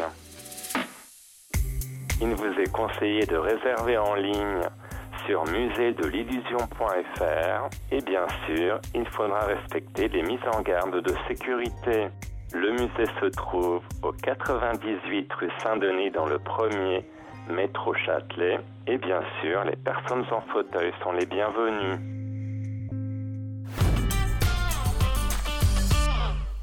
Voilà, nous, on ne s'est pas laissé bercer d'illusions aujourd'hui avec euh, ces invités de, marque pour parler de handicap, de déconfinement et d'autodétermination. Euh, nous avons évidemment un nouveau rendez-vous, alors peut-être avec vous, Jason, hein, si Thierry de Rouen ne va pas mieux, hélas. Bien sûr. Euh, lundi, et lundi, bah, on proposera un tour du monde à tout le monde là. Et c'est ça exactement, nous parlerons du déconfinement euh, versus étranger. Donc comment ça se passe en Angleterre, en Italie, mais on ira également de l'autre côté de l'océan, du côté de Los Angeles, voire en Thaïlande. Donc du coup, ce sont nos, collègues de la rédaction qui nous ont préparé cette émission, une, euh, une sorte de dépaysement en quelque sorte pour savoir comment ça se passe concrètement, la sortie du confinement dans les pays respectifs. Eh ben, on verra tout ça en direct lundi à partir de 11h. Merci à Morgane Guillet d'avoir réalisé cette émission. Merci à toute l'équipe de, Vivre FM aussi qui, qui, nous a aidé à la préparer. Merci à vous, Jason Jobert. Vous êtes jeté à l'eau pour cette première pour vous. Ça s'est plutôt bien passé. Euh, restez à l'écoute de notre antenne, de nos programmes. Les programmes continuent. Ils sont riches sur Vivre FM. À lundi et bon week-end à tous. Vivre FM, podcast.